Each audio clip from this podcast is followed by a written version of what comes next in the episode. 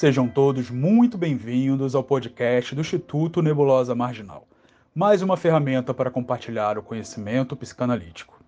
Nesse espaço, vocês terão acesso a conteúdos exclusivos como entrevistas inéditas, bate-papos, diálogos e depoimentos, assim como também as lives hospedadas no canal youtube.com/nebulosa marginal e muito mais. Neste episódio, o psicanalista Sérgio Gomes faz um breve resumo sobre as origens da histeria na história da psicanálise. Antes de começarmos, gostaria de convidar vocês para seguir o Instituto nas redes sociais, sempre usando arroba nebulosa marginal, e conhecer o site nebulosamarginal.com.br. Fazendo um pouquinho de recuo no tempo e relembrando algumas coisas é, do, do Michel Foucault. O Foucault ele vai dizer que uh, na transição do século XVIII para o século XIX, né, tinha uma coisa que estava imperando naquela época, que era uma espécie de incitação ao discurso.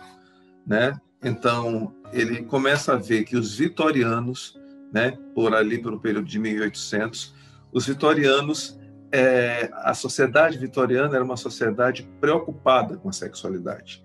Era uma sociedade que se inscreveu preocupada com a sexualidade e começou a construir um pensamento, ou pelo menos um, um conjunto de pensamentos que dissessem da verdade daqueles sujeitos. Né? A gente vê o Foucault preocupado uh, com a extração da verdade dos sujeitos em vários campos, na pedagogia, na medicina, né, no sistema jurídico, ele quer extrair a verdade do sujeito, quer dizer, não ele, Foucault, né, mas o sistema, de um certo modo, vai querer extrair essa verdade do sujeito, e um dos dispositivos que vão funcionar como a extração da verdade é o que ele vai chamar de dispositivo da sexualidade. E no dispositivo da sexualidade, ele vai dizer que alguns uh, personagens começarão a fazer parte desse dispositivo da sexualidade. É, a princípio, né, não necessariamente nessa ordem, há uma preocupação com os perversos, há uma preocupação com a criança masturbadora, há uma preocupação com o sujeito homossexual e, não necessariamente nessa ordem, há uma preocupação com as histéricas, né? Uh, eu acho que eu estou esquecendo de algum outro personagem, porque eu me lembro que são cinco personagens que ele vai falar na história da sexualidade que foram simplesmente a medicina ou a ciência se debruçaram sobre eles. Eu estou esquecendo de um, mas daqui a pouco chega. É, e nesse conjunto de, de personagens com as quais a ciência psiquiátrica ou a ciência médica, vamos dizer assim, vai se preocupar porque está colocado ali na transição do século XVIII para o XIX, nesse período dos vitorianos, uma, uma tentativa de constituição da verdade sobre a sexualidade. É por isso que ele diz que nada era falado, mas ao mesmo tempo tudo era incitado a ser falado sobre a sexualidade. Né? É, Diz-me qual é o teu sexo que eu te direi como gozas. Né? Então, de um certo modo, a medicina, a medicina psiquiátrica, ela estava interessada em saber qual era a verdade sexual de todos esses sujeitos. E aí a gente pode ver, né? Bom, enfim, a ideia de homossexualidade não estava dada ainda naquele período, precisou ser construída. Né? A homossexualidade ela tem praticamente data de nascimento e certidão de nascimento à medida em que simplesmente os homossexuais passaram a ser uma preocupação da ciência médica daquela época. Uh, por que, que isso acontece? Bom, a gente tem um histórico aí que o Thomas Laquer mostra para a gente no livro que eu tenho grande prazer e zelo por ele, que é A Invenção do Sexo, é, alguma coisa assim, sexo, gênero dos gregos a Freud, alguma coisa assim. Thomas Laquer é um personagem conhecido na história da sexualidade, na história da psiquiatria, do modo geral. Ele, quer dizer, é, ele tem uma grande influência na constituição da história da sexualidade, para além do Foucault. Vocês conhecem esse, esse livro? Vocês já leram? Não? Uh, ele é um conhecido nosso. Então, deixa eu explicar rapidinho uma coisa que o Laquer começa a mostrar nesse livro. O Laquer começa a fazer um, uma retrospectiva no tempo, porque é de interesse dele de identificar as figuras ou as identidades, tanto de gênero quanto sexual.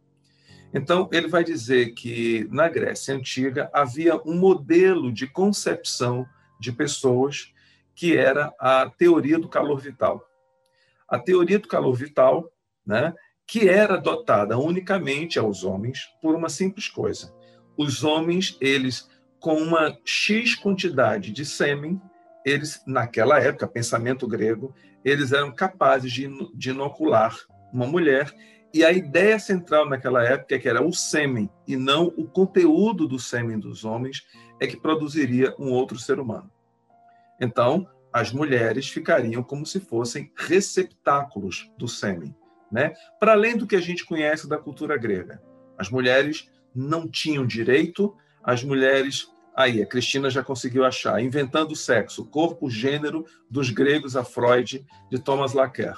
Esse livro está na estante virtual, ele não está tão caro, não, apesar de estar tá esgotado, porque a editora acabou mas eu acho que é um livro fundamental para todo mundo que quer estudar um pouco de psicanálise, por aqueles que se interessam direto ou indiretamente pelas questões de gênero e no que a gente chamaria de identidade e orientação sexual, mas fundamentalmente sobre história da sexualidade e como é que isso chega até a psicanálise. Pois bem, naquela época, o Laquer identifica um filósofo grego, o Galeno, que vai pensar e dividir as pessoas acerca de aqueles que têm e aqueles que não têm calor vital. E o que é que seria isso? A capacidade de engendrar um outro ser humano. Por que, que as mulheres não eram dotadas disso? Porque simplesmente pela anatomia né, é, das mulheres, as mulheres elas menstruam. Então, os menstruos, ou seja, os licores ou os humores corporais, que todo mês fariam com que as mulheres sangrassem, fariam com que elas tivessem menos calor vital. O corpo, que não era dotado de calor vital o suficiente para segurar aquela quantidade de humor, né? E o entendimento disso é que justamente por conta dessa falta de equilíbrio humoral no corpo da mulher, né, faria com que ela simplesmente menstruasse, quer dizer, os menstruos como sendo então aqueles que ela seria incapaz de engendrar um outro ser humano, porque as mulheres eram concebidas com menos calor vital. Né? Isso é um pensamento que vigorou durante séculos. Praticamente ele chega até nós há uns 200, 300 anos atrás. A teoria do calor vital do Galeno é, é, distinguia é, quem era e quem não era sujeito de direito, por exemplo. A gente conhece na Grécia Antiga que simplesmente as mulheres servia à casta grega e simplesmente servia à reprodução. Claro que, para além dos textos do Foucault, para além dos textos históricos acerca sobre a cultura grega, o que estava ali colocado era, basicamente a partir dessa teoria, quem tinha e quem não tinha calor vital e quem podia e quem não podia ser sujeito de direito. Então, a gente sabe muito bem que na cultura grega antiga, mulheres, crianças, escravos eram sujeitos não de direito. Né? Os escravos serviam aos senhores, as crianças, porque elas não eram sujeitos adultos e elas simplesmente não eram consideradas cidadãs da polis grega, juntamente com as mulheres, elas não tinham direito nenhum. Tanto era que, bom, escravos, mulheres e crianças eram concebidos, inclusive, como moeda de troca. Né? Moeda de troca, entre aspas, né? Claro que tinha, sim, uma cultura grega, claro que a gente consegue ver isso no livro 3 do Foucault, da História da Sexualidade. Né? Claro que essa ideia toda de que mulher não detinha de direito, bom, mais ou menos. Né?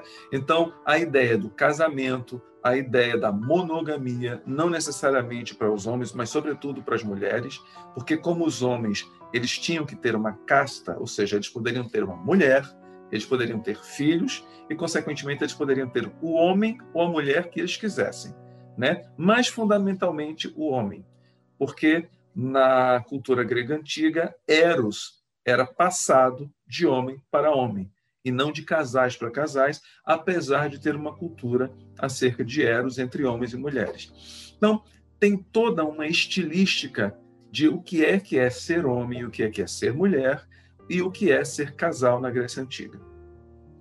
Galeno vai começar a, a entender isso a partir da teoria do, do, dos humores, que é uma teoria que chega praticamente até o século XVII, século XVIII, e que isso aparece nos tratados de medicina da época.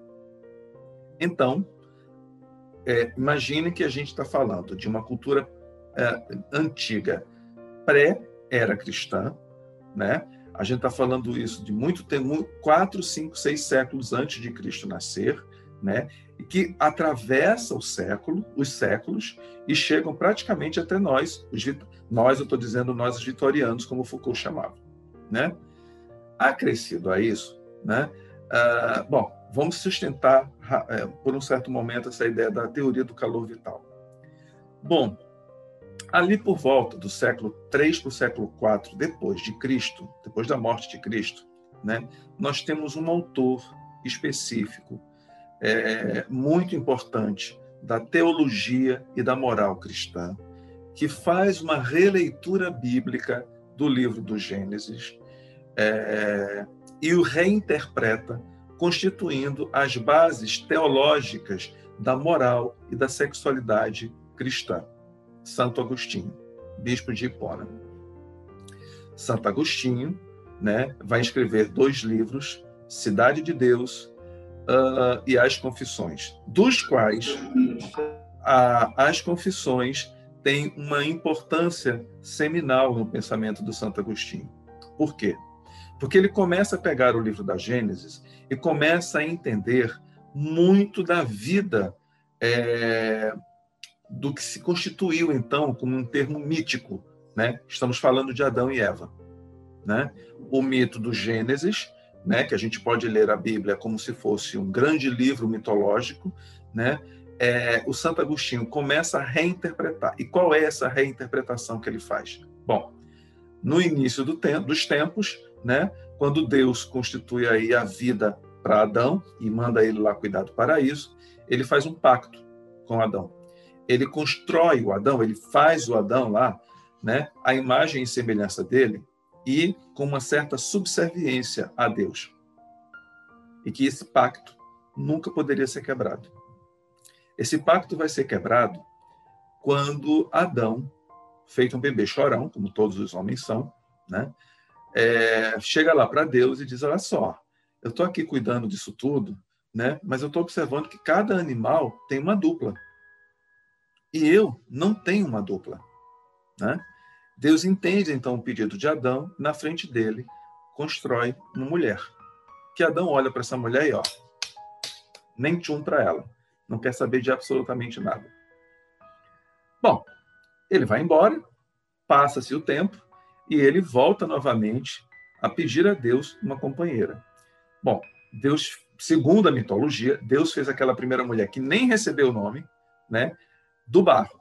E ele vai fazer de novo isso mas só que aí ele diz: Adão não pode ver os segredos do que eu estou fazendo em termos de constituição, construção de uma mulher. Adormece Adão, faz uma, uma mulher do barro e dá o nome dela de Lilith, a famosa Lilith, que para as estudiosas feministas, né, tem uma grande importância né, na história, mesmo mítica. Né? A Lilith é conhecida como a mulher, a primeira mulher, na verdade, mas que a Bíblia não fala dela.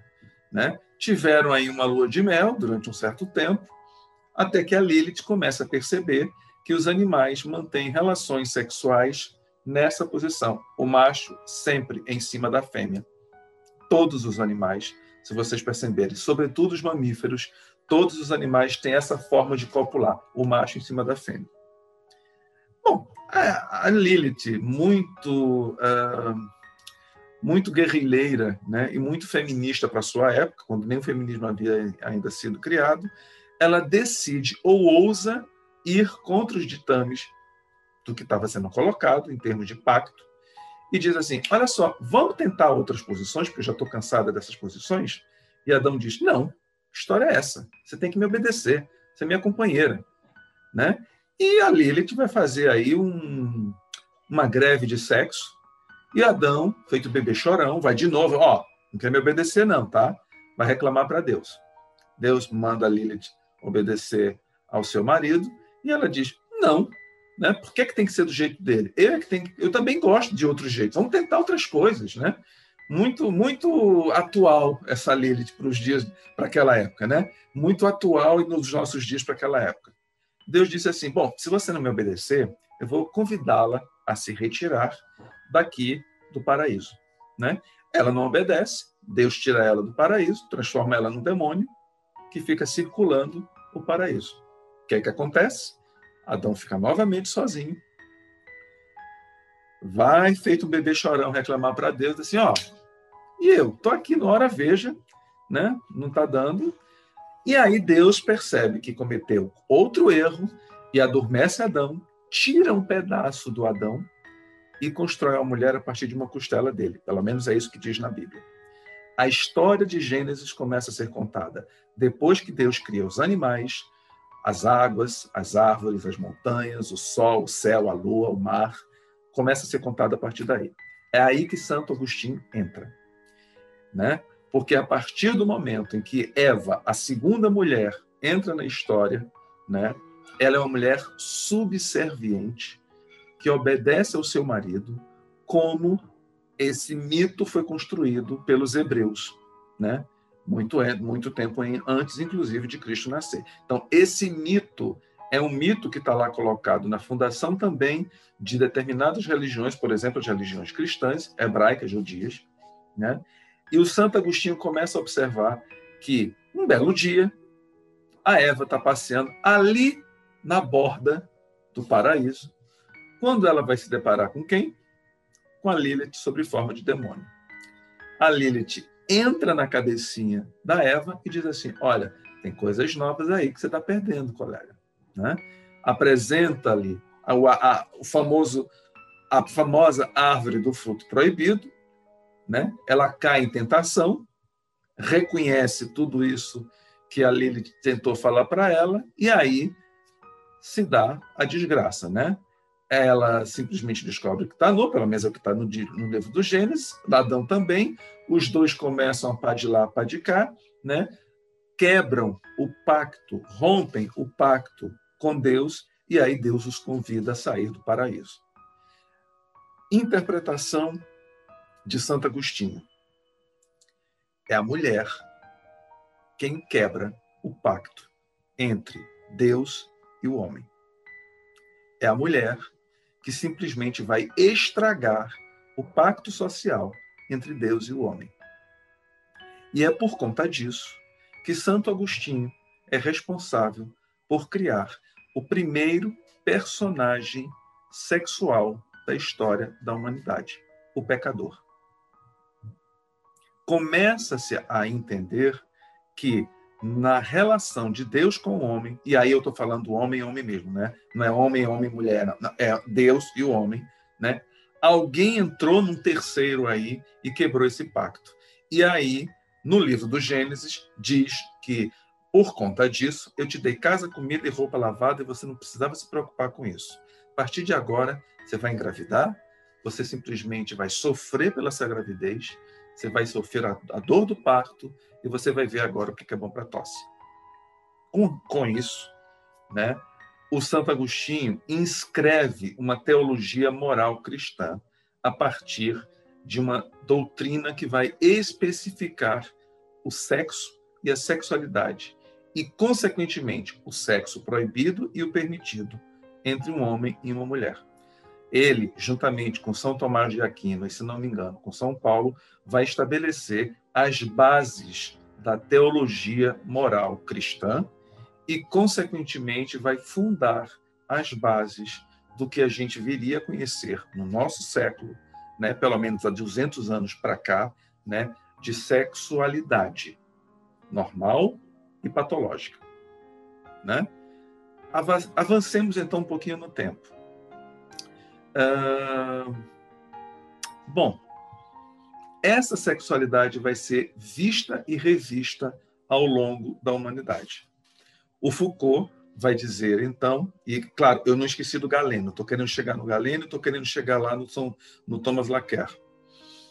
o Foucault vai dar uma analisada ali na, no período greco-romano, ou seja, na antiguidade greco-romana, e vai identificar, por exemplo, a ideia de que não havia, não, não havia pecado do lado de baixo do Equador, porque ainda não existia a linha do Equador. Né? Então, havia uma espécie de liberdade greco-romana, muito mais romana do que grega, né? acerca do que era vivido em termos de sexo e sexualidade.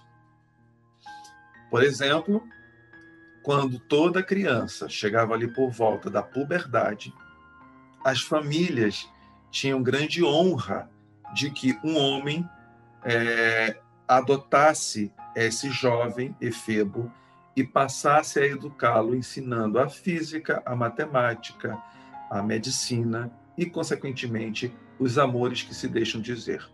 Eros era vivida entre um homem mais velho e um jovem, né? que o Foucault vai chamar de pederastia grega. E era alguma coisa muito rígida. Essa pederastia grega e essa uh, transmissão da, do amor era colocado por um homem mais velho, Erastes, e por um homem mais novo, Herômeno, onde o que vai demarcar o que é que é um homem, o que é que é um jovem, a, a, a idade dos pelos. À medida que os pelos nascem, simplesmente é, você se constitui como homem. E como homem, você jamais pode ser penetrado, seja por um outro homem, seja por um escravo, seja por um efebo. Caso isso acontecesse, poderia haver uma desgraça e o sujeito ficaria simplesmente uh, em desvantagem em termos sociais, né? é, diante da sua família, diante da sociedade, diante da casta grega. As mulheres mantinham, um, um, por mais uh, que nós conhecêssemos uh, algumas das coisas que colocaram lá, por exemplo, uh, nas poesias de Lesbos, né, as mulheres, ainda assim, elas constituíam um pilar sagrado na constituição da conjugalidade grega. E servia e tinha um propósito, não só cuidar da casa, né? Mas esse lugar aí que é colocado, destinado às mulheres, era um lugar de destaque, né? onde é, ela teria menos liberdade sexual e os seus maridos teriam todas as mulheres ou todos os homens. Se bem que não era muito bem quisto o homem ter mais de uma mulher também. Isso era feito às surdinas, isso era feito às escondidas. Mas não é que não houvesse também ciúmes por parte da mulher quando esse homem ficaria com outro homem. À medida em que entre homens né, na verdade, um, um mais velho e um efebo, não haveria aí uma relação amorosa, haveria uma relação, apesar de também haver uma relação amorosa entre, entre ambos em alguns lugares. Né? Quer dizer, isso não era, não, não, era totalmente impossível de ter acontecido. As, a, os historiadores marcam isso.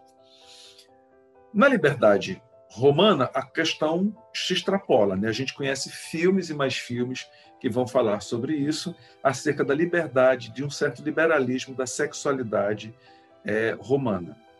Mas, de um modo geral, a gente começa a ver na história da sexualidade que houve uma ênfase muito dada, muito grande dada à ideia da sexualidade. Desde a antiguidade greco-romana, anterior à antiguidade greco-romana, numa reinterpretação teológica ou filosófica do Santo Agostinho com relação ao Gênesis e completamente também na fundação das bases de moral cristã e, consequentemente, da sexualidade. Claro que a cada tempo isso vai mudando, é, e o que a gente vai ver é que ali, mais ou menos na Idade Média, uma outra situação em termos de sexualidade começa a se constituir. Uh, e onde é que eu estou querendo chegar? Eu estou querendo chegar que, em um determinado momento, é, um outro personagem que vai estar associado à ideia de sexo e sexualidade, mas, consequentemente, as questões de pecado, é, vai estar constituída. Já chego nela, eu vou dar um pulo para a gente voltar para ela.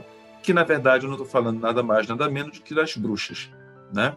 Então, é a partir disso que eu queria começar a falar com vocês e compartilhar os slides, né, para mostrar um pouco disso. É, a gente tem a ideia de que quando a gente começa a pensar em, em psicanálise, história da, da, da, da psicanálise, a primeira personagem que vem na nossa cabeça é a histérica, né? Porque a psicanálise começa a trabalhar com a histeria. Eles, eles, a, a psicanálise é descoberta, né, digamos assim, ou inventada a partir da histeria, que é uma palavra inventada pelos gregos, né, e que tem como sinônimo matriz ou útero. E até a antiguidade grega, né, a ideia de uma histeria era uma doença orgânica que tinha origem é, em todos aqueles que tinham outra. Então, no pensamento grego, não se poderia pensar em histéricos, se pensava em histéricas. Era um tipo de adoecimento que vai ser somente acometido às histéricas. Mas, na Idade Média, né, a gente tem uma outra virada na história da medicina e, consequentemente, da sexualidade, porque a palavra histeria ela passa a ser renunciada e cai em desuso e nós começamos a constituir um modelo de pensamento mágico, onde haveria uma espécie de encantamento do mundo, onde toda a ideia da sociabilidade vai girar em torno dessa, desse pensamento do mundo encantado, onde haveriam bruxas, fadas, princesas, dragões, etc. Tudo que fugia à razão ou à compreensão médico-científica era concebido ou dotado de significados mágicos, porque naquele período criou-se uma outra personagem, né, que não é o pecador ou a pecadora, mas essa outra personagem é a bruxa, né? A bruxa que foi acusada de todos os males para, quais, para os quais não se tinha compreensão, porque todas aquelas mulheres que produziam porções curandeirísticas, né, com plantas e que simplesmente ela começavam a mascar plantas e a macerar plantas e constituir aí um unguento ou coisa parecida, todas essas todas as porções curandeiras ficou dominado então algum tipo de uh, conhecimento para além da racionalidade, que nem naquela época se chamava de racionalidade, e começou a se inferir que aquelas mulheres que faziam esse tipo de coisa teriam aí uma força né, outra demoníaca, né, muitas vezes, né, que simplesmente faria com que elas fossem chamadas de bruxas.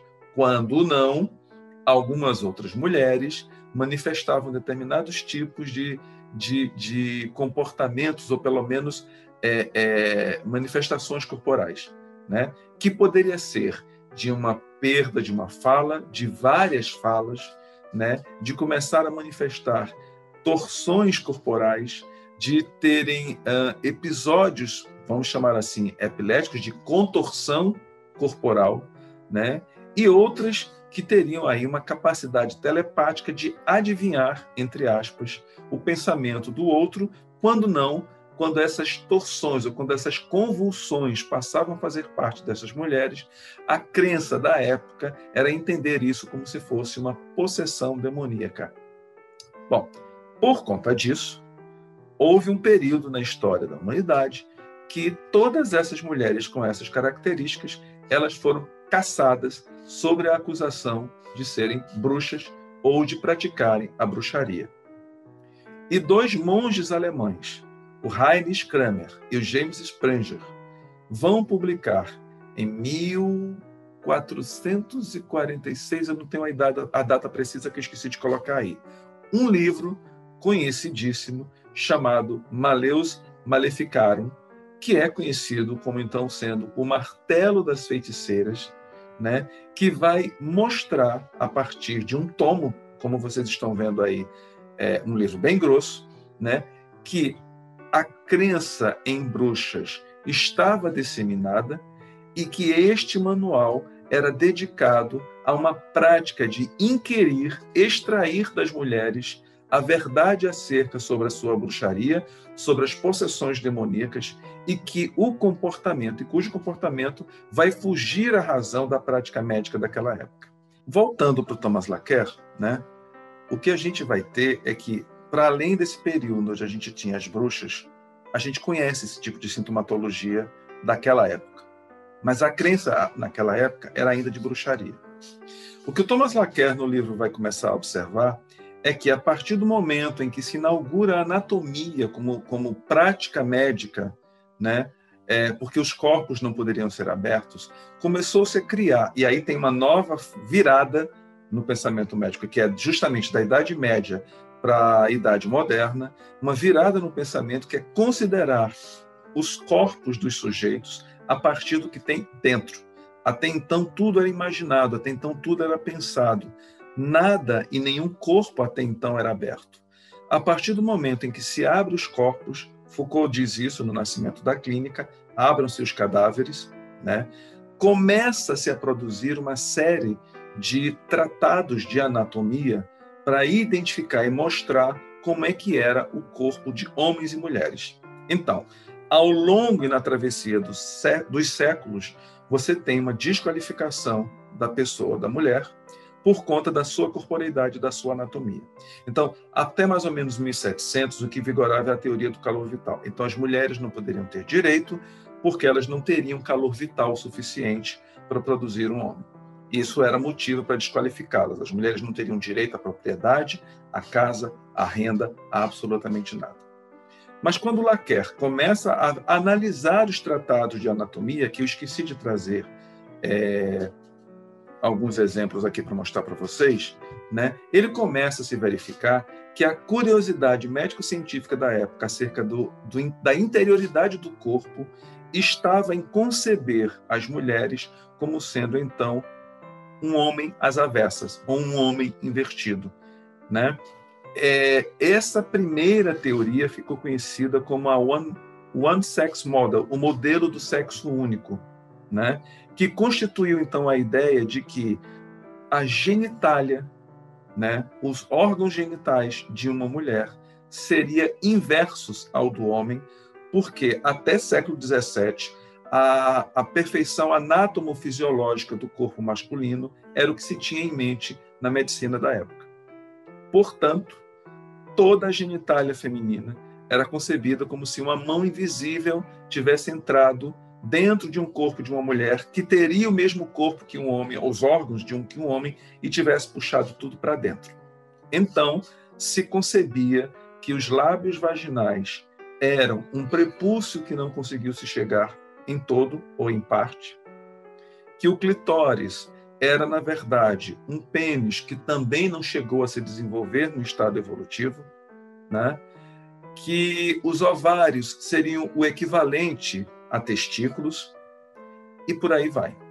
Então, a diferença anatomo-fisiológica de homens e mulheres justificava os direitos e os deveres de um e de outro.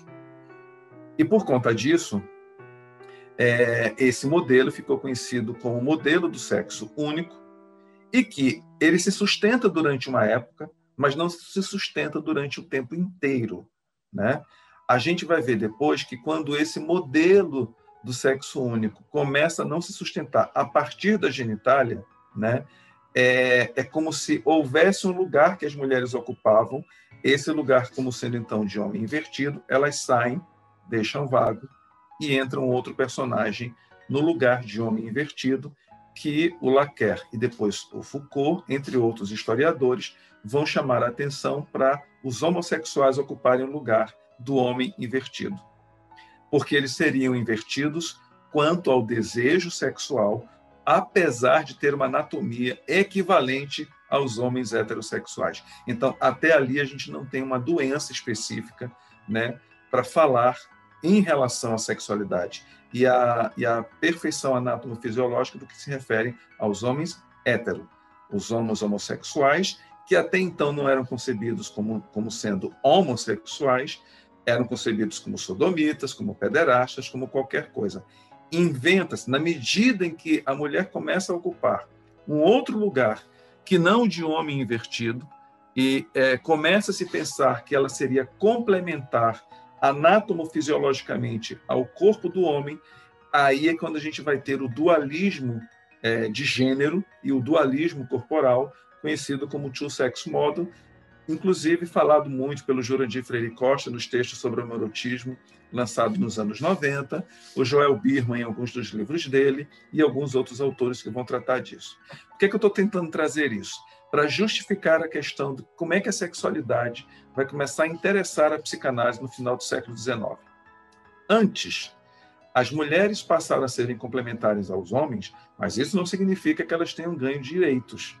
As mulheres continuaram sendo, inclusive, desqualificadas, porque quando a diferença é, entre homens e mulheres não estava justificado é, na genitália, nos órgãos genitais, começou a ser justificado através do tamanho da bacia e dos, do tamanho dos ossos. Então, era os ossos que começaram a fazer a diferença né, da, é, entre homens e mulheres, ou de gênero, né, o dualismo de gênero, vamos dizer assim. Quando essa teoria não se sustenta, né, a medicina diz: não, mas são os nervos que são mais finos ou mais fracos de, é, das mulheres em relação aos homens. Então, as mulheres teriam nervos mais finos. Depois, quando essa teoria não se sustenta, aí a gente vai para o tamanho do crânio. Né? Era o tamanho do crânio das mulheres que vai justificar as diferenças anatomofisiológicas entre homens e mulheres e, consequentemente, a ideia de direito. E depois, quando não se sustenta o tamanho do crânio, é o tamanho ou peso do cérebro. Né? A craniologia e a frenologia que eram duas ciências da época, começam a justificar as diferenças entre homens e mulheres. Quando isso não se sustenta mais, né, já, estavam, já estamos bem distantes da teoria de Galeno, aí é que a gente começa a entender a complementaridade anatomofisiológica dos homens e das mulheres. Isso não quer dizer que isso tenha resolvido ainda o problema, em termos de diferenças é, de homens e mulheres e de direitos de homens e mulheres. Então, a gente vê na história da sexualidade como é que as diferenças anatomofisiológicas justificaram as diferenças de corpos, as diferenças de desejo e, consequentemente, as diferenças de gênero. E isso vigorou até praticamente o século XVIII, para a virada do século XIX. A palavra homossexual é inventada, se não me engano, em 1846, 1846, né, por um médico alemão para justificar né, a, a inversão do desejo e não a inversão do corpo, que era ainda então concebido como as mulheres. Mas eu não quero chegar até isso, não. Foucault, então, vai dizer que esses grandes personagens da história da sexualidade precisavam ser tratados, precisavam ser diagnosticados, precisavam ter um tratamento e precisava se extrair a verdade desses sujeitos. A criança masturbadora né? Sabemos muito bem disso. Existem inúmeros manuais que mostravam como máquinas as crianças tinham que ficar presas às máquinas para dormir, para não se tocar nem a si mesmo, nenhuma a outra. Inclusive, nos quartos de, de dormir dessas crianças, começaram a instituir isso. Né? Elas ficaram presas ou amarradas, com pés afastados um do outro, cintos de castidade, etc, etc, etc. Então, tudo isso para dizer que até então nós tínhamos adoecimentos de outras ordens que ainda não estavam inseridos no campo da histeria, que é o que nos interessa para chegar nos textos de Freud hoje. Né? E eu sei que eu estou contando uma história muito grande, e eu não sei até que ponto vocês conhecem ou não conhecem essas histórias, e o que é que vocês acham dessas histórias em termos de evolução da, da história da sexualidade, do papel de gênero, né? e no futuro uh, conhecimento do adoecimento psíquico histérico. Né? Eu não sei como é que é isso para vocês, eu não sei como é que vocês se têm ou vocês não têm leituras. Se vocês têm alguma curiosidade, eu pergunto para fazer até então. Eu estou aqui falando, feito uma matraca, quase 50 minutos. Sérgio, eu fiquei pensando Oi, na, naquela parte que você estava falando sobre as bruxas, que apesar né, da, da ideia de histeria ter sido uma ideia da antiguidade que ficou ali associada à mulher enquanto é, ser que possui o útero ou matriz, é, na, na Idade Média, essa questão das bruxas, ela tem todo esse aspecto corporal do, de, da mulher como se fosse possuída né, por um demônio, e tem essa estética que remete um pouco a essa coisa da histeria, né? Eu fiquei pensando Sim. nisso. É exatamente aí é, onde eu quero chegar é, com vocês, né? a crença de que houve um momento na história da humanidade em que se acreditava em bruxas. E à medida em que se acreditava em bruxas, na medida em que a verdade do pensamento daquela época produzia uma crença em bruxas, as bruxas existiam. E todo o conhecimento da época médico-científico, que fugia a essa racionalidade médico-científica, era acreditada a um mundo encantado. Portanto, como eu falei agora há pouco, os unguentos que se produziam, as manifestações somáticas e, consequentemente, as possessões demoníacas, tudo era acreditado na bruxaria. A mudança de comportamento, inclusive, de uma pessoa para outra, porque as mulheres poderiam. É, uh, de um certo modo, elas poderiam mudar a vontade dos homens, né? que ficava justamente na sugestão quase próximo da sugestão hipnótica, mas ainda não é. As mulheres poderiam entrar na cabeça. Então, algumas pessoas diziam isso, né? Nos filmes a gente vê isso, né? Sai de dentro da minha cabeça, né? Você está entrando, você vai estar tá me invadindo. Então, toda essa concepção de que haviam bruxas vai mudar na aurora do final do século XIX e na transição do século XX. Mas o texto do Laquer, eu realmente indico para vocês, porque quando a gente começa a ver os desenhos que ele recupera do tratado, dos tratados de anatomia da época, são as coisas mais loucas que vocês possam imaginar. Todo o desenho da genitalidade feminina era especificamente construída como se fossem a genitália masculina. Até a anatomia começar a fazer parte da medicina, começar a se abrir os cadáveres e começar a examinar órgão por órgão e começar a descobrir que não era bem assim como eles pensavam.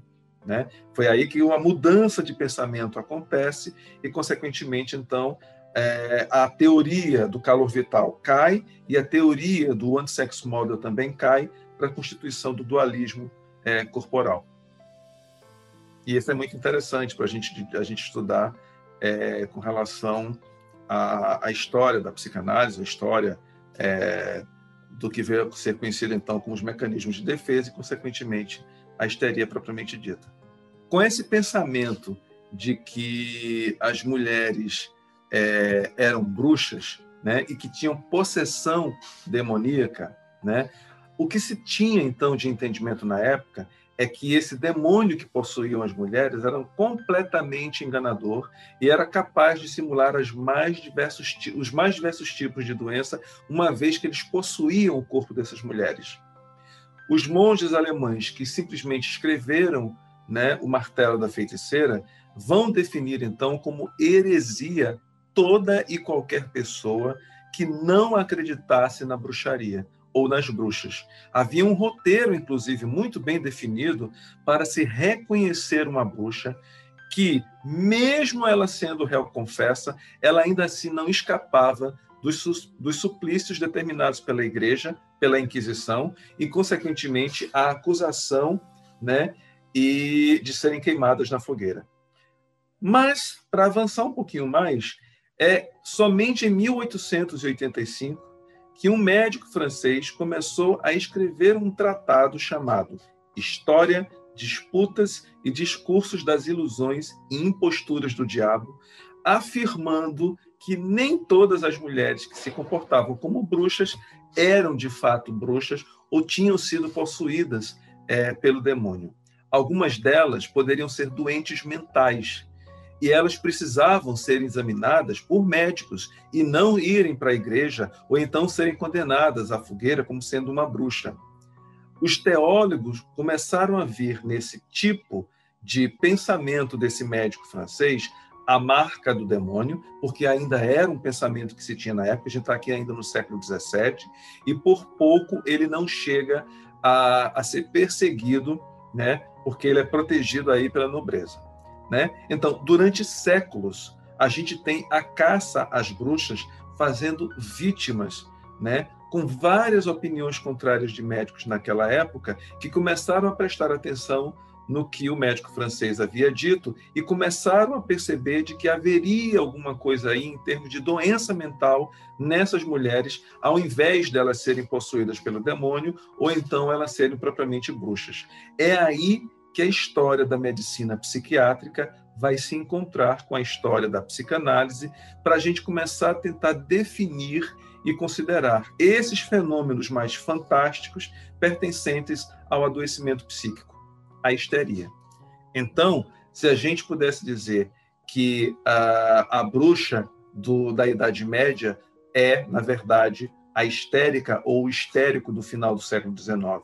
O fenômeno da bruxaria foi a prova da superstição de que as almas pré-científicas que, que levaram várias e várias mulheres, centenas de milhares de mulheres, à ignorância, ao desconhecimento, ao recalque e da realidade sexual do inconsciente, uma vez que toda época produz crenças sobre a natureza do bem e do mal, do sujeito e do mundo.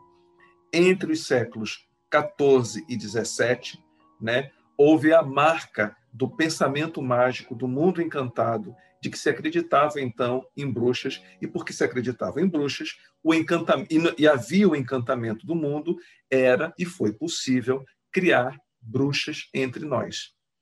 Com o advento do imaginário racionalista e cientificista que começa a imperar na Europa entre os séculos 18 e 19, começou-se a acreditar nessas feiticeiras e que elas passaram a existir também no imaginário social e religioso. E na transição do século XIX para o século XX, porque havia uma crença científica de que existia uma doença que acometia mulheres por conta dos seus úteros, que vivia uma vida reprimida em relação ao seu desejo sexual, a essas mulheres, antes consideradas bruxas, começaram a ser pensadas em torno da histeria e aquele pensamento greco, grego, né, passou a também fazer parte do repertório médico-científico durante essa transição aí do século XIX para o século XX. Sem a crença em bruxaria e feiticeira, não haveria mais mulheres que se sentissem, agissem, se comportassem e se reconhecessem ou fossem reconhecidas como bruxas ou feiticeiras. E em 1900, a partir da interpretação do sonho, a crença muda e passa a surgir uma ideia de que haveria uma doença grave do final do século XIX para o início do século XX, chamada de histeria, dentro desse novo quadro de imaginário racionalista e científico. E onde é que essas mulheres vão serem é, com, é, é, colocadas? No famoso hospital Salpêtrière é justamente no Salpêtrière que os casos clínicos do Charcot, pelo menos do Charcot especificamente, mas depois os casos do Freud e do Breuer, passam a ser a prova definitiva de que, de fato, a histeria existia e ela passa a ser incluída no rol dos adoecimentos psíquicos neuróticos com uma etiologia bastante definida. Isso, a partir do Charcot, Freud e Breuer, produz um novo olhar sobre as mulheres, produz um novo olhar sobre a feminilidade, produz um novo olhar sobre a sexualidade feminina, na medida em que o sofrimento psíquico das burguesas ricas da sociedade vitoriana e vienense puderam encontrar um lugar de escuta e, consequentemente, um lugar sigiloso é, nos consultórios médicos. Né? E diante dessas misérias mentais mostradas nas aulas públicas de Charcot no Hospital Salpêtrière. Então, a histeria ela vai ser uma doença criada na transição entre dois séculos, que faz com que o corpo dos europeus passem a estremecer diante da rebelião sexual que estaria em curso, apontando para essas mulheres o seu desejo diante de uma sexualidade que foi altamente ameaçada, reprimida, recalcada e que a psicanálise precisou se deter e transformar esses desejos inconscientes em desejos conscientes num primeiro momento. A equipe do Instituto Nebulosa Marginal agradece pela audiência de todos vocês e até o próximo episódio.